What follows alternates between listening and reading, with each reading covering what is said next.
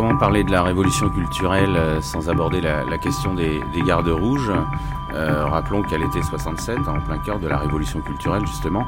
Des milliers d'ados se sont entretués dans les rues de Chongqing. 645 filles et garçons ont péri. Aujourd'hui, il n'existe plus euh, de traces de cette tragédie, sauf un cimetière caché au fond d'un parc et interdit au public. C'est le seul cimetière de gardes rouges encore debout en Chine. Un jour par an, les survivants reviennent sur les tombes de leurs anciens camarades. Les gardes rouges constituent euh, à l'époque un mouvement de masse chinois comprenant en grande partie des étudiants et, des lycéens, dont euh, Mao s'est servi pour euh, poursuivre le processus de la révolution culturelle. Cette révolution visait à purger le parti et renforcer le maoïsme après l'échec du Grand Bond en avant. Alors les gardes rouges seront les, auteurs de terribles excès durant celle-ci, allant de la destruction systématique du patrimoine à l'humiliation publique, l'enfermement en camp de rééducation et parfois l'exécution des intellectuels. Alors ce mouvement fut encouragé et manipulé par Mao dans une stratégie de reconquête du pouvoir.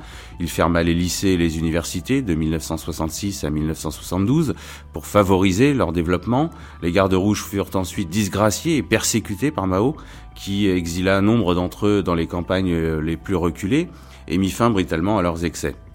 De nombreux anciens gardes rouges revenus de leurs illusions figurent parmi, euh, plus tard, figureront parmi les, premiers dissidents chinois euh, et les plus âpres euh, critiques de la légende du grand timonier, euh, comme Wen Jincheng ou Jun Chang.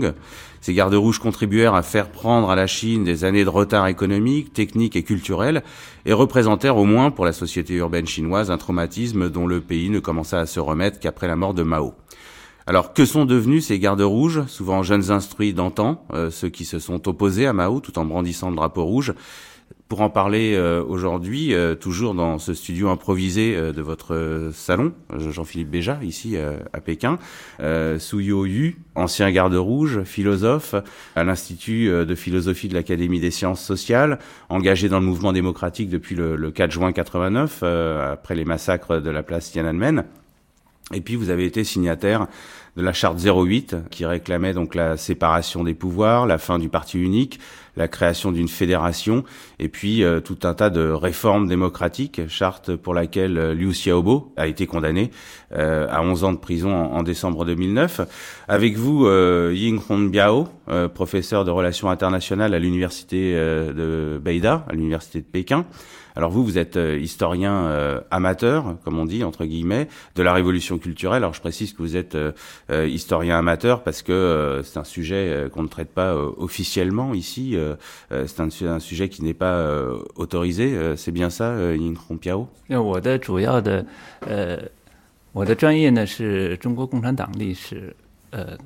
Ma spécialité, c'est le Parti communiste chinois, en particulier les luttes de pouvoir au sommet de l'appareil.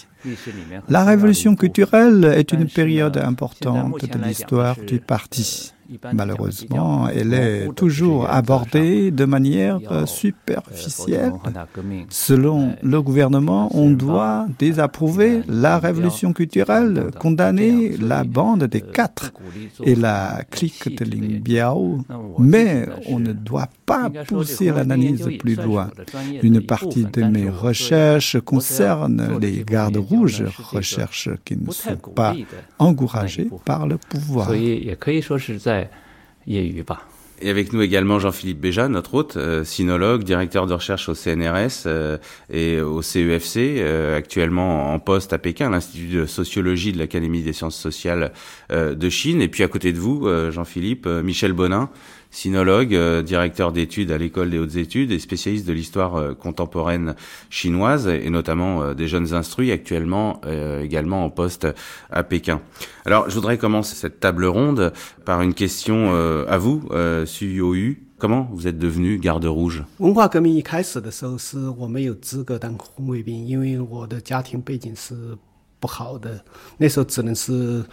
Quand la révolution culturelle a commencé, je n'avais pas les conditions requises pour devenir euh, garde rouge, car je n'avais pas une bonne origine de classe.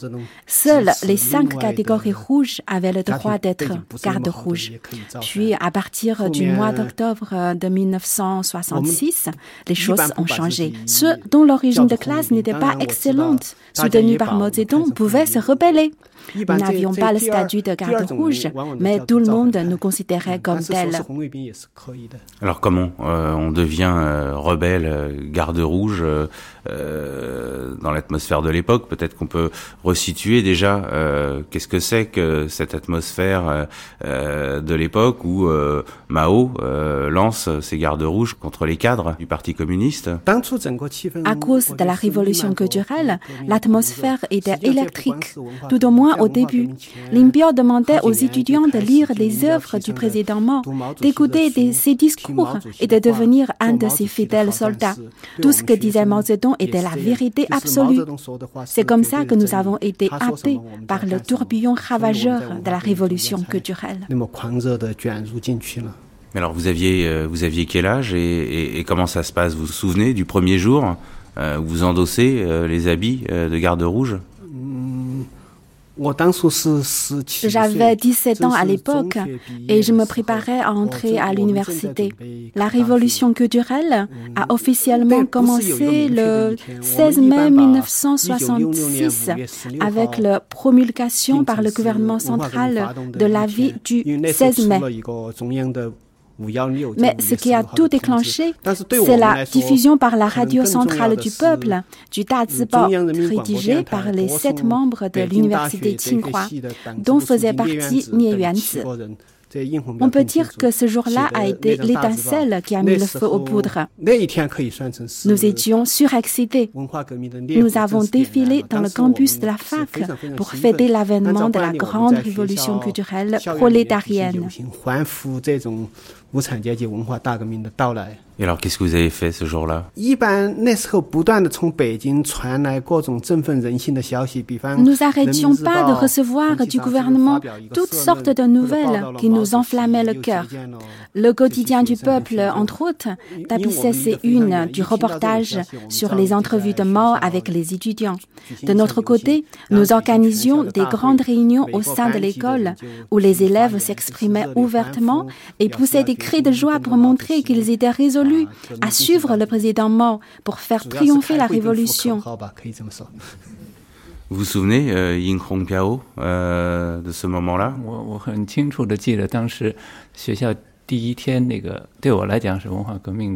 Oh, je me souviens très bien. C'était le premier jour de la Révolution, le 3 juin. Je suis allé en cours. Ce jour-là, quand je suis arrivé, je trouvais qu'il y régnait une ambiance inhabituelle. Mes camarades étaient en pleine discussion, puis le professeur a commencé son cours. Au milieu de la séance, nous avons entendu un groupe d'élèves descendre les escaliers en criant. Le moment d'après, nous avons entendu un autre groupe descendre en hurlant. De plus en plus d'élèves descendaient pour se rendre sur le terrain du sport et hurler. Ils exultaient comme s'ils venaient d'être libérés. Ensuite, ils sont venus cogner aux fenêtres. Malheureusement, on n'entend pas ce qu'il hurlait. Il semblait se moquer de nous et nous reproche d'être encore en classe.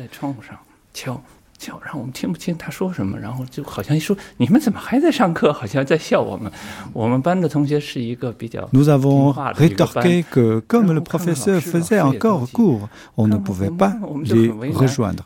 Mais il continuait à frapper au carreau. Le professeur disait en regardant continuellement sa montre, encore dix minutes, encore cinq minutes. Nous étions mal à l'aise. Puis la cloche a sonné. Nous sommes sortis sans le saluer. Nous ne sommes plus jamais retournés en cours par la suite.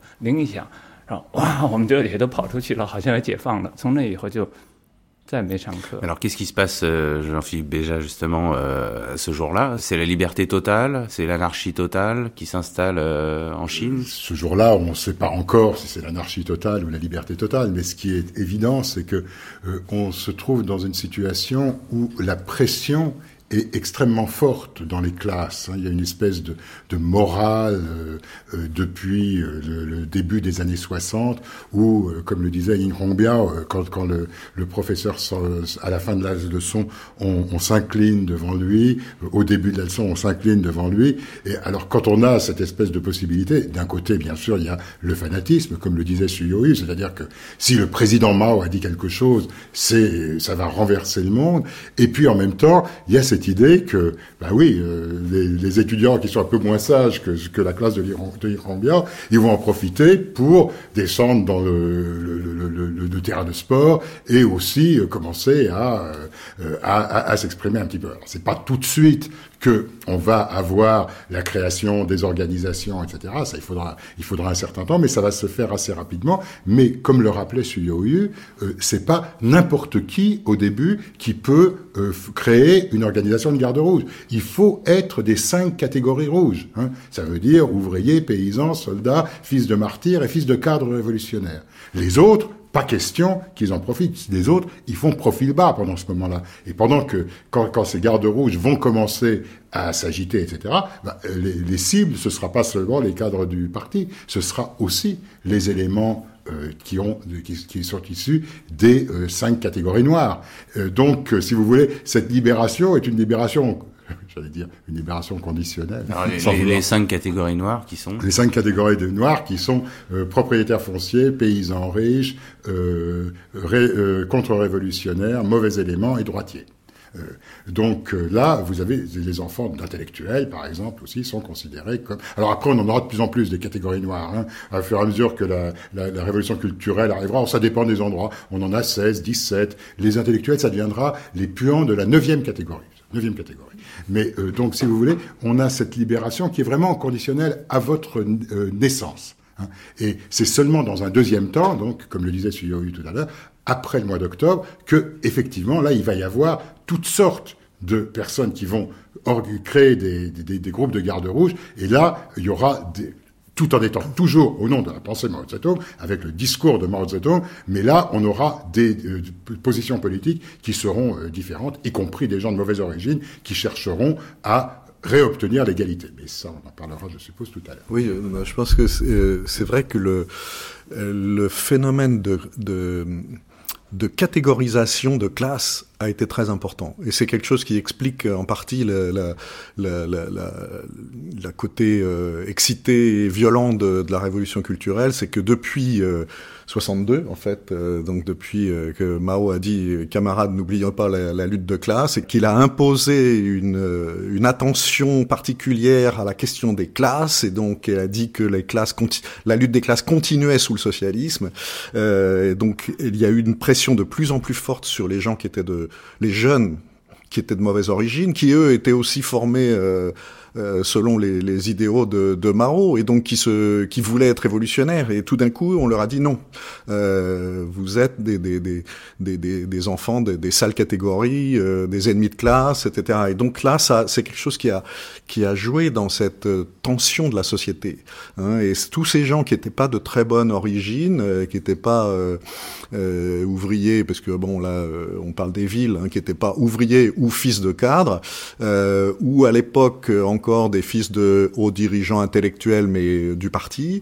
Euh, tous ces gens qui étaient en dehors de ça, ils sentaient une pression très forte, hein, tous ces jeunes. Et, donc, euh, vous savez, la, révolution culturelle a été euh, un moment où, finalement toutes ces frustrations ont, pu s'exprimer. Au départ, il y a eu une différence effectivement très nette, c'est-à-dire que les, les jeunes qui n'étaient pas de bonne origine ne pouvaient pas entrer dans les dans les organisations de garde rouge. Les gardes rouges, c'était uniquement les enfants des, des, des hauts dirigeants et, et, et, et les enfants d'ouvriers euh, qui avaient un rôle secondaire. Mais Mao s'est rendu compte que c'était un problème. Euh, il s'est rendu compte que du coup, ces gens qui étaient les enfants des hauts dirigeants, ils avaient tendance à protéger les hauts dirigeants. Donc ils tapaient. Ce qui s'est passé, c'est qu'ils ont tapé sur les sur les intellectuels, euh, sur euh, les, les, bourgeois, enfin les anciens, les enfants de capitalistes ou les anciens capitalistes, mais ils n'ont pas tellement tapé sur les cadres parce qu'ils étaient enfants de cadres. donc donc finalement, Mao s'est rendu compte que ça ça, ça, ça bloquait ce qu'il voulait lui, c'est-à-dire la, la, la, mise à bas de tous ces dirigeants qu'il considérait comme ses ennemis, et donc il a fait appel aux autres.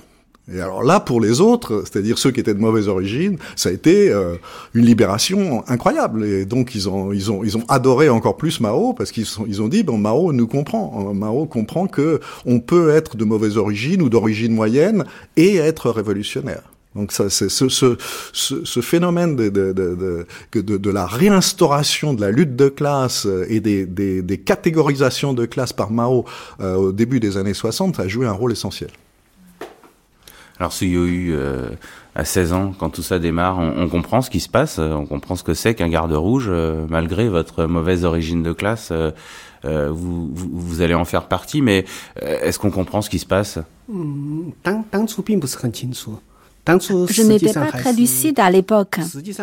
En fait, je ne comprenais pas grand-chose. Je croyais que c'était une grande révolution, qu'elle allait régler le destin du genre humain et que Pékin allait devenir la base d'appui, la capitale de la révolution mondiale. En réalité, nous n'avions aucune idée de ce qu'était vraiment la révolution culturelle.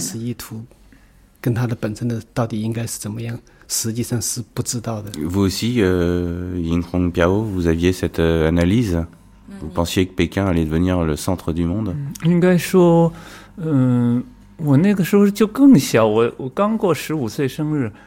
À ce moment-là, j'étais un peu plus jeune. Je venais de fêter mes 15 ans.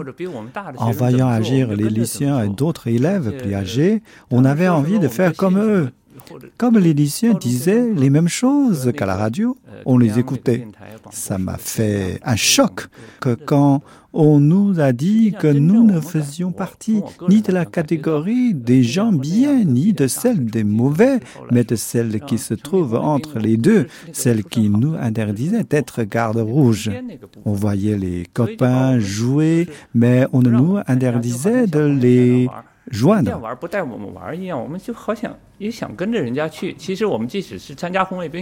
C'est vrai, et sur le plan politique, nous ne comprenions presque rien, mais nous trouvions que l'appel lancé par le président Mao était quelque chose de grandiose.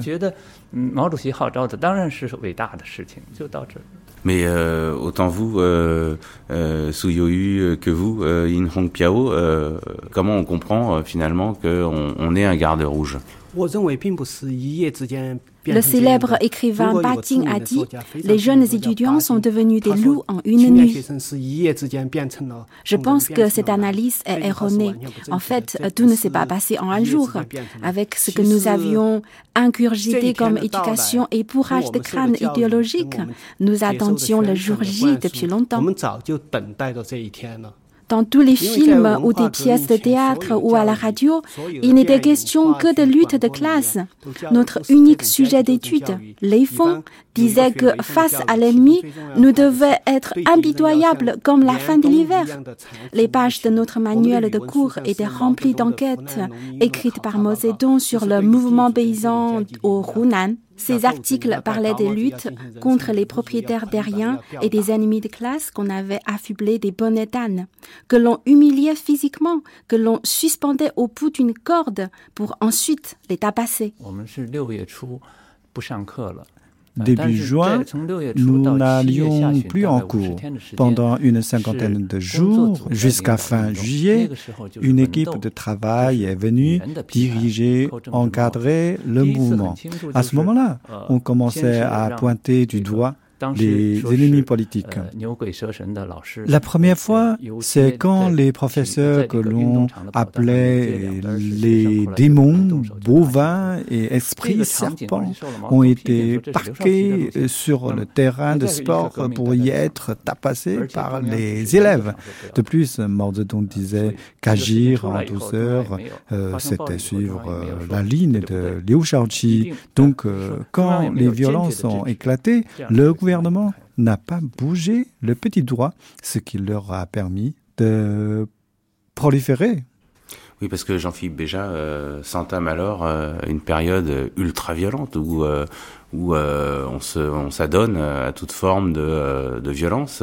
ça va du tabassage au meurtre parfois, et même on va manger l'ennemi au sens propre du terme. Oui, alors bon, là, on est en train d'avancer dans l'histoire.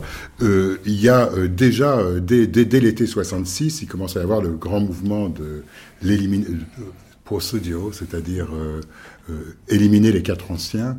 Et là, on va aller, euh, les quatre vieilleries, et on va aller perquisitionner dans les appartements, dans, les, dans les logements des, des, gens de mauvaise catégorie sociale, hein, toujours au début, et casser tout ce qu'ils ont qui rappelle les vieilles coutumes, les vieilles mœurs, la vieille culture, etc.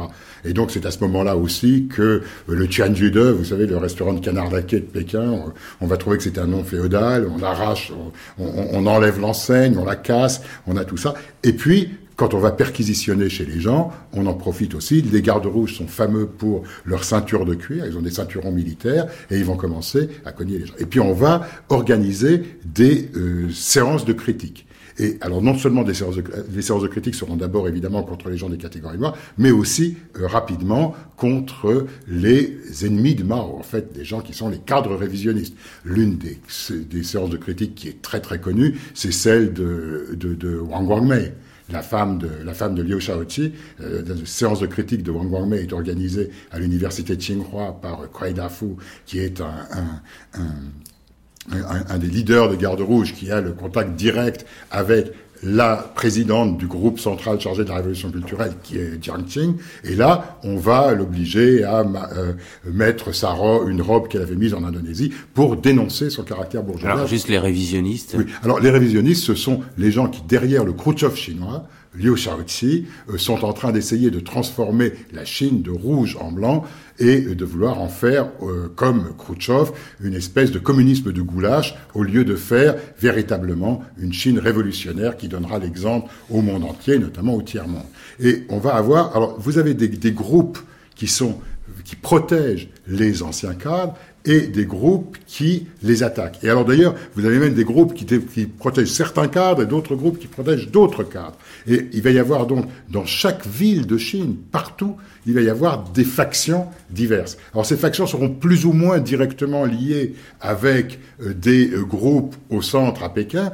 Une bonne, une partie d'entre elles seront manipulées directement par le, groupe central chargé de la révolution culturelle, mais vous en avez d'autres qui le sont moins. Euh, et, et, alors là, il va y avoir, dans les, surtout dans l'année 67, des gros, des, des, très, des grandes violences, des épisodes de violence, puisque le mot d'ordre du parti, c'est on attaque verbalement, mais on peut se défendre militairement. Et évidemment, euh, qui, qui, attaque, qui se défend, à partir du moment où on se défend, on va y aller. Et euh, ça va aller très loin, puisqu'on va aussi piller des, euh, des, des, des, des, oui, des, arsenaux de l'armée pour euh, se lutter contre les diverses euh, euh la, faction opposée. Et là, il va y avoir effectivement énormément de violence. Et à ce moment-là, surtout, Mao va prendre peur en disant si on commence à s'attaquer à l'armée populaire de libération, ça va pas.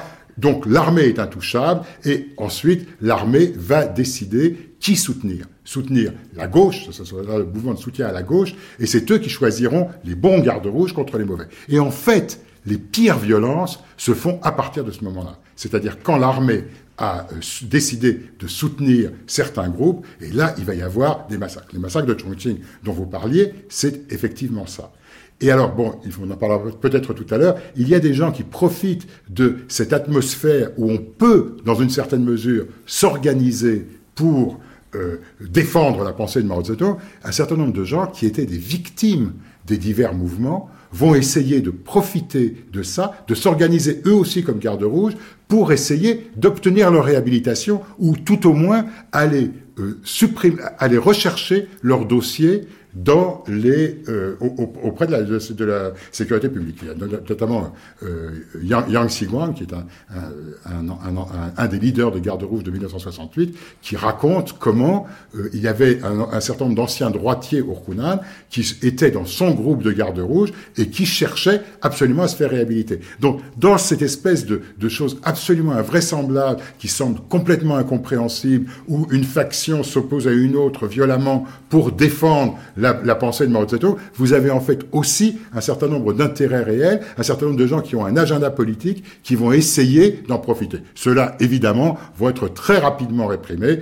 et euh, la personne dont parle Yang, euh, Yang va se retrouver condamné comme contre-révolutionnaire et faire dix ans de prison, comme lui d'ailleurs. Euh, euh vous vous souvenez justement avoir participé à ces violences? Vous avez été violent vous-même contre d'autres gardes rouges n'appartenant pas à votre faction. Comment racontez-moi comment ça s'est passé pour vous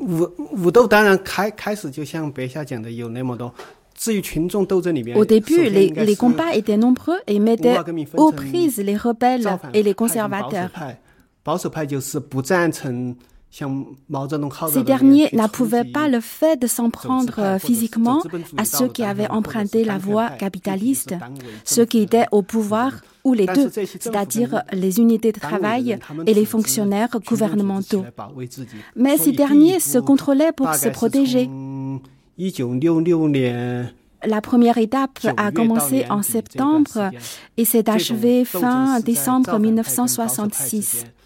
La lutte entre les conservateurs et les rebelles se sont terminées en combat de rue. Elle se réglait à coups de bâton.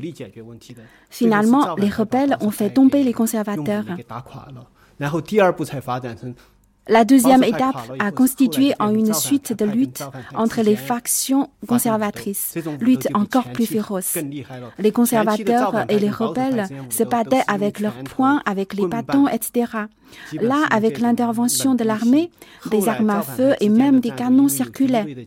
Voilà pourquoi les combats entre les rebelles et l'armée ont été si intenses. J'ai assisté à tout cela.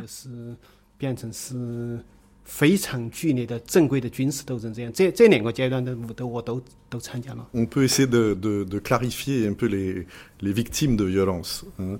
Euh, au tout début, les victimes de violence, c'est euh, les, gens de mauvaise origine, c'est-à-dire les, les, gens qui étaient descendants de capitalistes, enfin anciens capitalistes, euh, intellectuels ou artistes dénoncés par Mao, Hein, considéré donc comme euh, réactionnaire.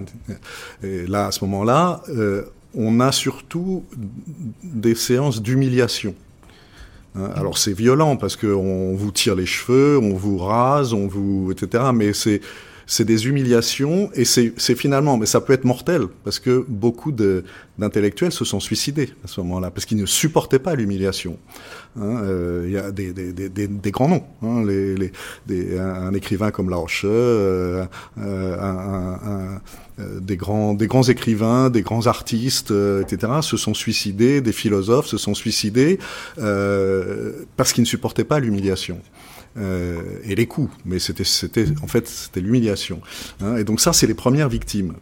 Euh, et puis après, euh, bon, une fois qu'on a liquidé tous ces gens-là, ou qu'on les a, qui sont, qui, qui ont préféré fuir en rentrant dans leur village d'origine ou, ou, autre, après, après la question qui a été posée par Mao lui-même, parce qu'il voulait se débarrasser d'une grande partie des cadres, la question c'était se débarrasser des cadres. Donc les cadres deviennent, les dirigeants deviennent les, cibles.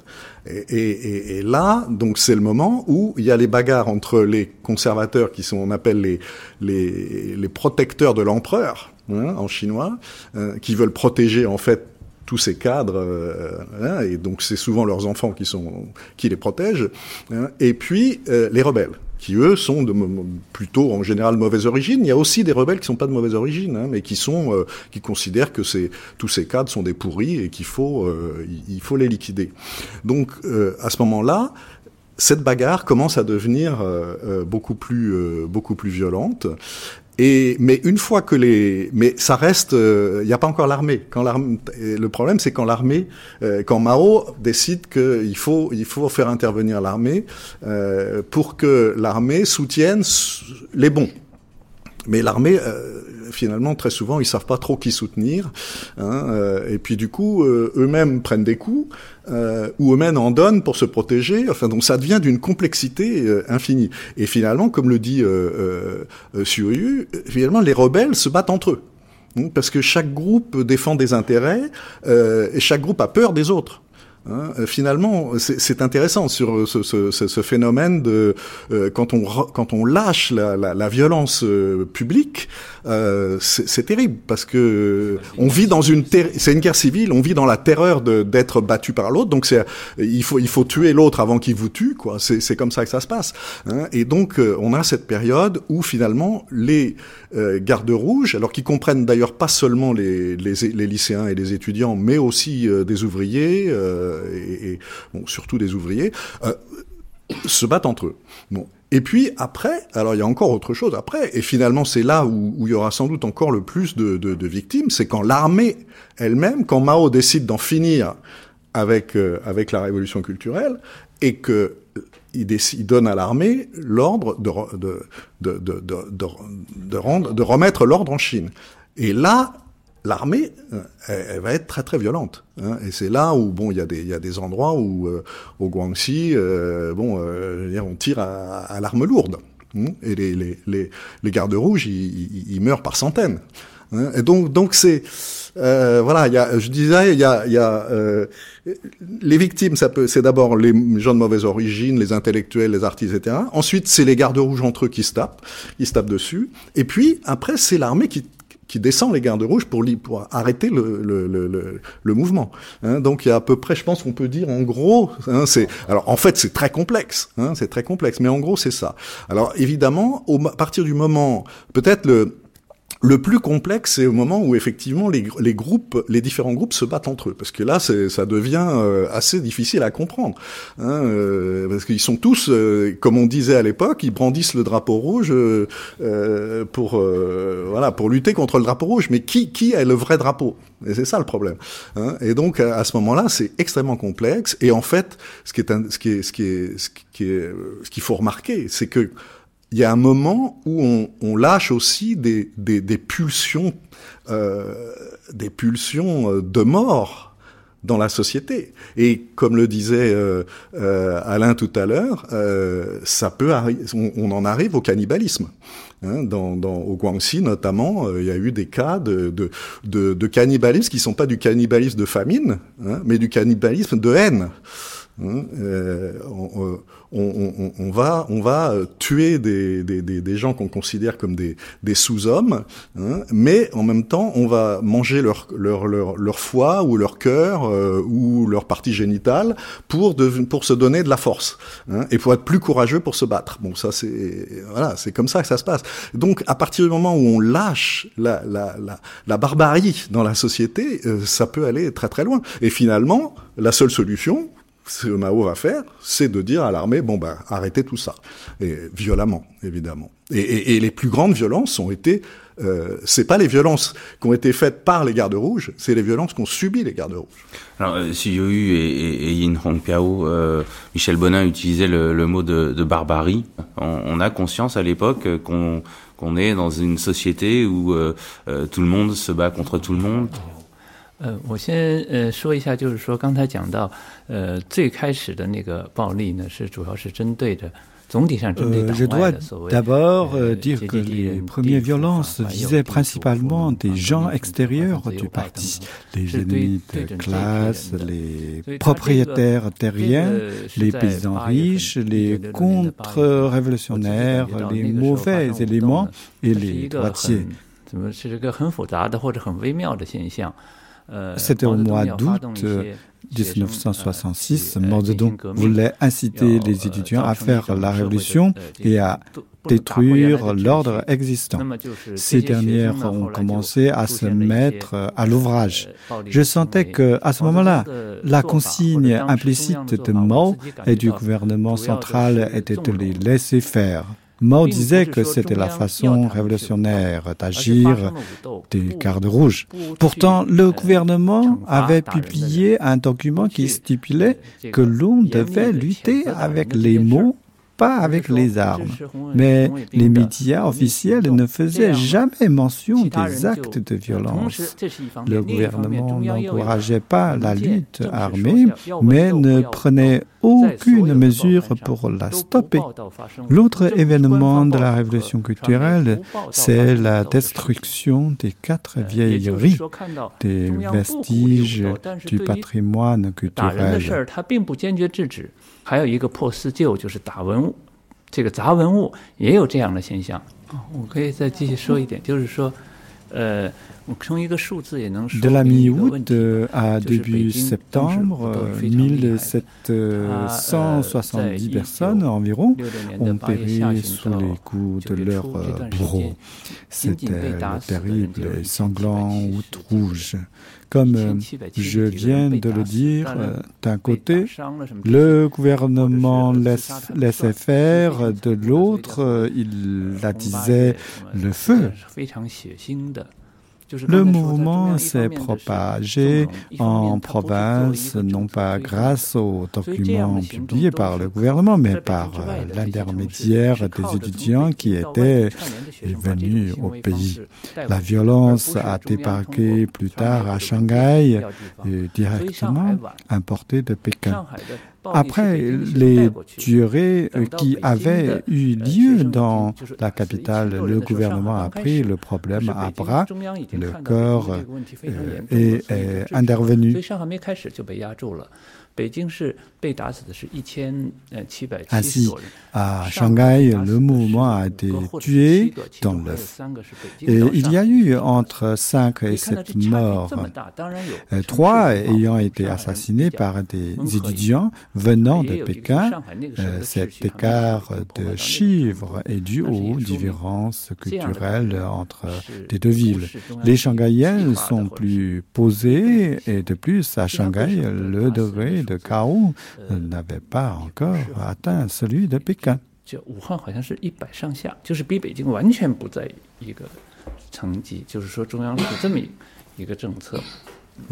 Non, je voulais dire, c'est intéressant. C'est vrai que le, le euh, Mao ou le, le, groupe de la révolution culturelle n'ont jamais dit il faut tuer des gens. Hein, donc ça, c'est vrai.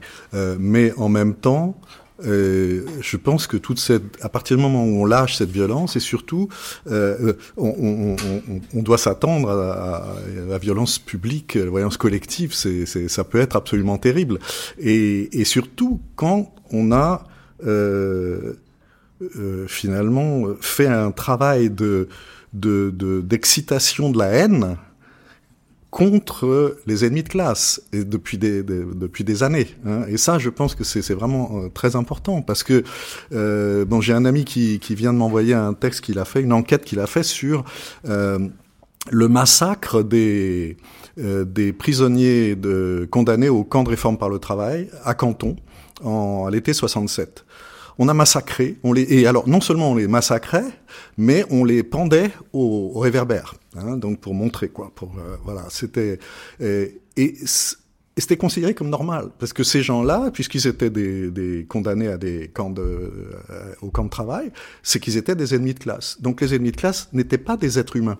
Les ennemis de classe n'étaient pas des êtres humains. Les ennemis de classe étaient des, ce qu'on appelait des Nyogweshoshen, ou bien des, hein, donc des gens à, des, des, des, diables à, à, tête de, à tête de, de, de vache et à corps de serpent. Hein. Donc ça veut dire Bon, on, on, voit ça en fait parce que pendant des années et des années, Mao a critiqué l'humanisme bourgeois, hein, et donc il n'y a pas d'idée d'humanisme. Il y a, y a, y a l'idée qu'il y a les bons, c'est-à-dire nous, le peuple et Mao, hein, et puis des gens qui sont pas vraiment humains, hein, qui sont les ennemis du peuple, qui sont les ennemis de classe, Hein, et, et, donc, et donc, on peut leur faire n'importe quoi. On peut les tuer, on peut attacher leur, comme ça a été fait à Canton, et on les a pendus au, réverbère comme ça. Euh, en plus, la plupart du, dans, certains cas, d'ailleurs, on a la preuve que c'était pas du tout des, euh, des gens ont été pris comme ça, euh, alors qu'ils n'étaient pas des, des prisonniers des camps de travail. Donc, c'était simplement de la, de la, de la violence. C'était un espèce de principe de mort qui existe dans toute dans toute société. Et, et, et ça, c'était dire, la, responsabilité de Mao est énorme. C'est-à-dire qu'il a lâché ça, il a lâché ça, il a, il a laissé faire ça, exactement comme au Rwanda. Euh, quand les, les, les, les, les dirigeants ont dit euh, les autres sont des sont des cockroaches, sont des sont des, des cafards, c'est pas des êtres humains. Hein, à partir du moment où on décide que dans une certaine société il y a des gens qui sont pas des êtres humains, hein, alors on peut tout leur faire. Et, je pense que c'est c'est c'est ça la grande responsabilité. C'est pas que Mao a dit il faut il faut tuer des gens. Il a jamais dit il faut tuer des, des, des ennemis, mais il a fait tout pour que cette violence euh, soit euh, incontrôlable. Alors comment on se sent On réagit froidement quand on assiste à ça ou euh, il y a un conflit intérieur qui qui émerge 这这两方面的情绪都有。首先，我觉得我们那一代人对待武斗是这么一个态度。当初 les gens de ma génération pensaient que les problèmes devaient se régler par la lutte. Si on ne liquidait pas l'ennemi, c'est lui qui nous éliminerait. De plus, chaque garde rouge et membre d'organisation pensait détenir la vérité absolue et faisait corps avec Mao. Tout le monde se croyait plus révolutionnaire que le voisin et voyait en lui un contre-révolutionnaire en puissance. Si on n'écrasait pas l'ennemi, c'est lui qui va vous écraser. Ainsi, tout le monde était persuadé que liquider son prochain était justifié. J'ai grandi en lisant des romans humanistes d'écrivains européens. En voyant cette réalité sortide, nombre de pensées confuses se sont bousculées dans ma tête. Ce que je voyais était terrifiant, je n'arrivais pas à le supporter. C'était sans doute dû à l'influence qui avait eu sur moi la pensée européenne. La plupart des gens pensaient que comme la vérité était entre leurs mains, ils se devaient d'éliminer leur adversaire.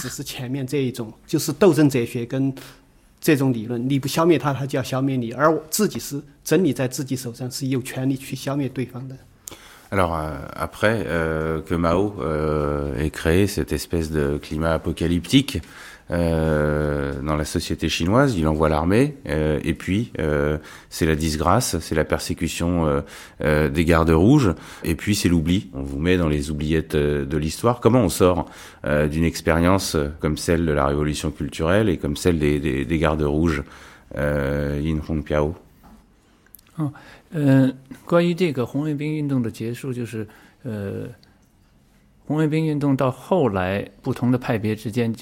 le mouvement des gardes rouges a commencé à péricliter, des heurts violents se sont produits un peu partout entre des différentes factions, mais l'intensité des violences variait selon la province, la région ou l'école où elle avait lieu. La population détestait la bagarre. C'est justement à cause de cela que beaucoup de gens refusaient de se battre. Ils trouvaient que ce n'avait aucun intérêt de se taper les uns sur les autres. Seuls les plus fanatiques le faisaient. Dans mon école, il n'y a jamais eu de bagarre entre des factions. Ce sont deux groupes qui sont venus de l'extérieur pour en découdre. Une de ces deux factions s'appelait la chorale des vieux gardes rouges.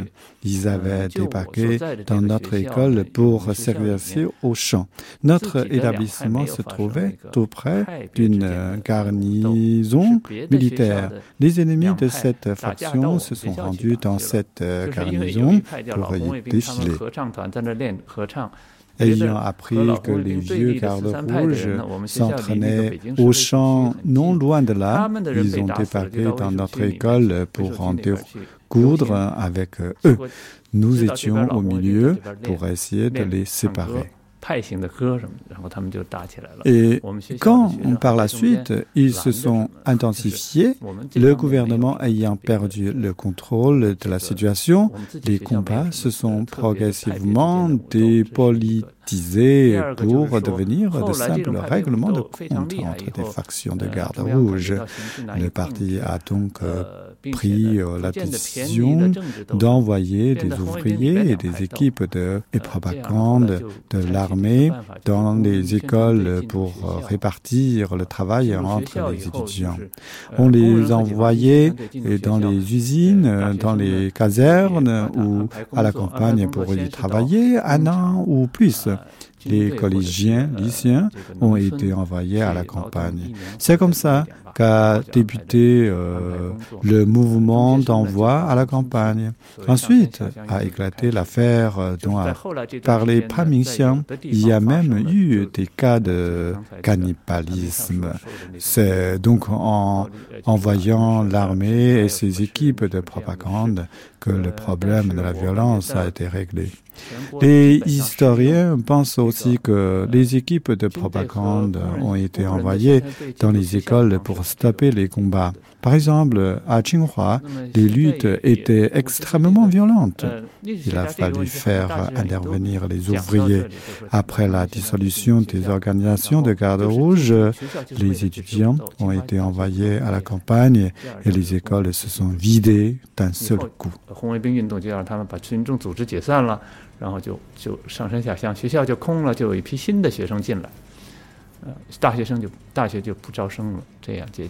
Alors, SUOU, euh, vous, euh, comment on sort d'une expérience comme celle-ci Comment on, passe du garde rouge que vous étiez à euh, ce militant pour euh, euh, la démocratie à la suite donc du, du, 4 juin 89, à la suite des, des, des massacres de Tiananmen, et comment on devient signataire de la charte 08 C'est un long parcours, j'imagine. Les gens de notre génération sont, euh, à quelques exceptions près, tous passés par là. Sauf que nous, nous sommes allés beaucoup plus loin que les autres. Nous sommes passés de disciples inconditionnels du président Mao à fervents défenseurs de la révolution. Puis, euh, pour finir, nous nous sommes opposés aux théories de la révolution culturelle et à son application. Nous nous sommes sentis politiquement floués car Mao Zedong nous avait utilisés pour lancer la révolution culturelle. Nous appelons les petits généraux de la révolution. Jiang Qing disait même de nous que nous étions des petits soleils. Comme nous avions renversé Liu Shaoqi, ils avaient atteint leur but politique. À l'été 1968, il a décidé que c'était nous qui avions commis des erreurs et nous a fait disparaître de la scène politique. Nous pensions alors que la politique n'était que trahison et mensonge. On nous avait manipulés, trompés.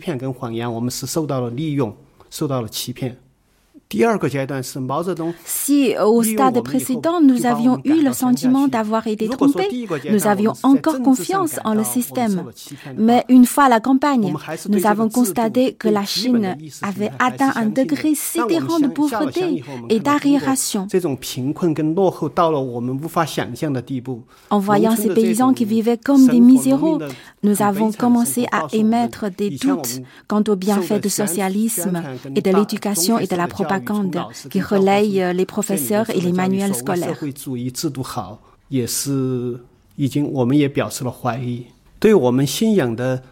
Le troisième événement qui a fait que notre pensée a pris une nouvelle direction a été l'affaire Limpion de 1971. Le maréchal Limpion, l'héritier désigné de mort et son fidèle sujet étaient accusés d'être un traître à la patrie. Il est mort dans un accident d'avion en territoire mongol.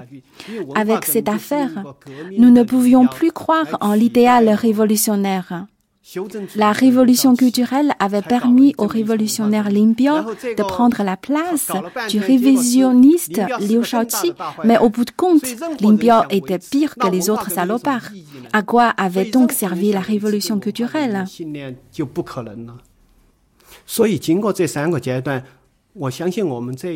Après être passé ces trois stades, la majorité d'entre nous a plus ou moins tourné le dos à ces idéaux d'antan. Nous avons tiré un bon nombre de leçons du passé, beaucoup réfléchi, lu beaucoup de livres étrangers, réalisé un grand nombre d'enquêtes. Je pense que peu de gens croient encore en l'ancien système. Je suis de ceux-là. Mais moi, je refuse de me laisser gagner par le cynisme. Je veux avancer.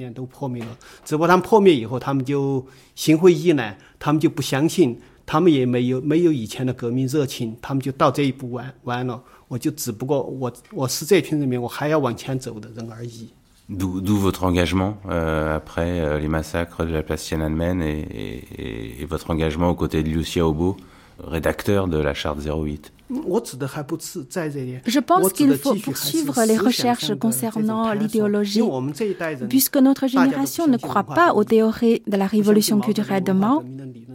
Beaucoup pensent à présent que la politique est une chose effrayante et que dorénavant, ils ne participeront plus à aucune lutte politique, estimant que l'idéologie d'alors était une vaste supercherie et que c'était pour ça qu'elle avait débouché sur un échec. J'ai cherché à savoir pour quelles raisons la révolution culturelle avait pu avoir lieu. Partant de là, je me suis demandé pourquoi le Parti communiste chinois avait réussi à prendre le pouvoir en 1949. Puis, au fil de ma réflexion, je me suis également demandé pourquoi, au XXe siècle, les mouvements communistes et socialistes avaient connu un tel succès. Après avoir réfléchi à toutes ces questions, je me suis posé la question de la légitimité du pouvoir communiste en Chine. Certes, la révolution culturelle a été une époque tragique. Je ne vais pas pour autant m'arrêter de faire de la politique. En fait, je voulais savoir pourquoi la Chine en est arrivée là et où elle est aujourd'hui. Vaste question, euh, Jean-Philippe Béja, euh, mais euh, c'est à vous que je donnerai le, le, le mot de la fin, puisqu'on occupe votre salon. Euh, vous êtes. Euh, parce qu'on occupe mon salon. C'est le propriétaire. Euh, entre autres. Mais euh, est-ce que c'est euh, justement ce, ce, type de réflexion qu'a euh, Est-ce que finalement tous ces gardes rouges ne seraient pas l'incarnation aussi d'une certaine forme de mauvaise conscience chinoise? Je crois que plus qu'une mauvaise conscience, c'est une expérience. Vous savez, c'était Liu Binian qui était un grand journaliste qui disait au fond, s'il y a, c'est une réforme qui allait si loin, il parlait au début, au milieu des années 80, c'est une réforme qui est allée si loin en Chine, c'est parce qu'il y a eu la révolution culturelle. Disons que ce qu'a, qu'a l'itinéraire qu'a décrit Suyoyu, c'est que, en fait, il y a eu, dans cette révolution culturelle, il y a eu ce sentiment d'être manipulé, il y a eu au départ une participation à un mouvement politique et une participation qui était faite souvent, alors avec un, un, un, langage qui était bien entendu imposé par le grand timonier, mais une, une participation qui était aussi un moyen de défendre un certain nombre d'intérêts. Et un certain nombre de gens se sont rendus compte à ce moment-là qu'il y avait des véritables problèmes dans la société chinoise. Et l'itinéraire décrit par Yu montre que cette volonté de Mao, qui était au fond, regardez, le, le, Mao a lancé la révolution culturelle pour former une génération de successeurs de la cause révolutionnaire. C'est le plus, au fond, c'est le plus énorme échec de l'histoire pour un si grand dirigeant, pour ce grand timonier. Rendez-vous compte, les gens qui étaient censés être des perroquets de la pensée de Mao Zedong, qui devaient répéter, la, qui devaient devenir des fanatiques, qui devaient faire une révolution culturelle tous les neuf ou dix ans, comme il a dit, ils suivent en partie, et une certaine partie d'entre eux, cet itinéraire de Suyoyu, c'est-à-dire qu'ils reviennent à toutes les idées contre lesquelles Mao s'était battu. Et pourquoi? Pour réaliser justement cet idéal d'égalité. Alors, Mao les a manipulés, il a dit, voilà, pour faire la révolution, pour, euh, pour libérer l'humanité, vous devez m'écouter. Et au cours de leur expérience, ces gens-là se sont rendus compte que, au contraire, pour pouvoir libérer l'humanité, il fallait se libérer de la direction, euh, de la dictature du Parti communiste.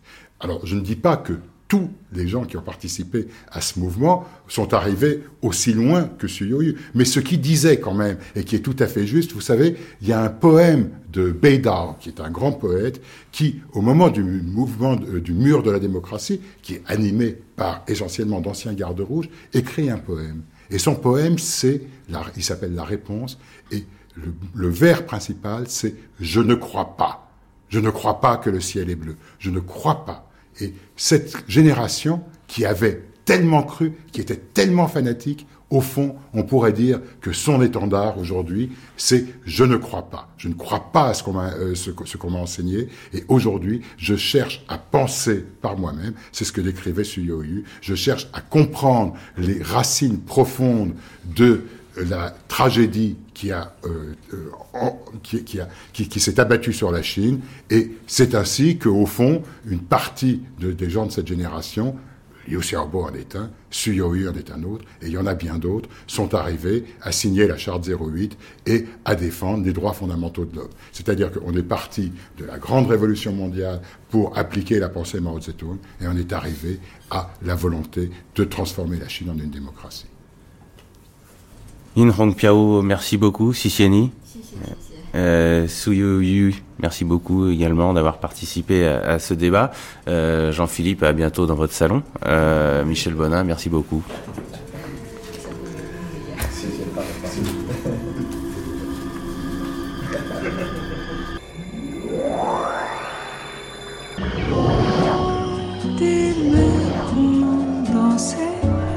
Mao Zedong, 那空调也是。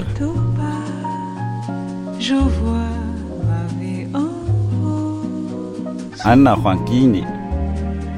杨洋。让米帅 cookie。赵荣坤。阿拉，那不客气。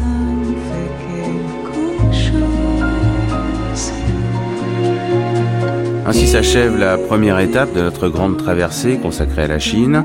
Dans un instant, vous retrouverez les bons plaisirs d'Ali Rebei. Pour ma part, je vous donne rendez-vous demain matin à partir de 9h pour le second volet de notre exploration de cette Chine sur laquelle plane encore et toujours l'ombre de Mao.